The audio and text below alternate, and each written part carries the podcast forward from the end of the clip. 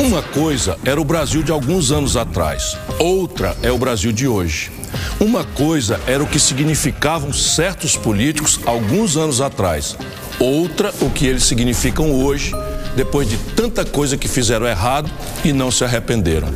Até o ano que vem, você vai ter muito tempo para pensar nisso, mas comece a pensar desde agora.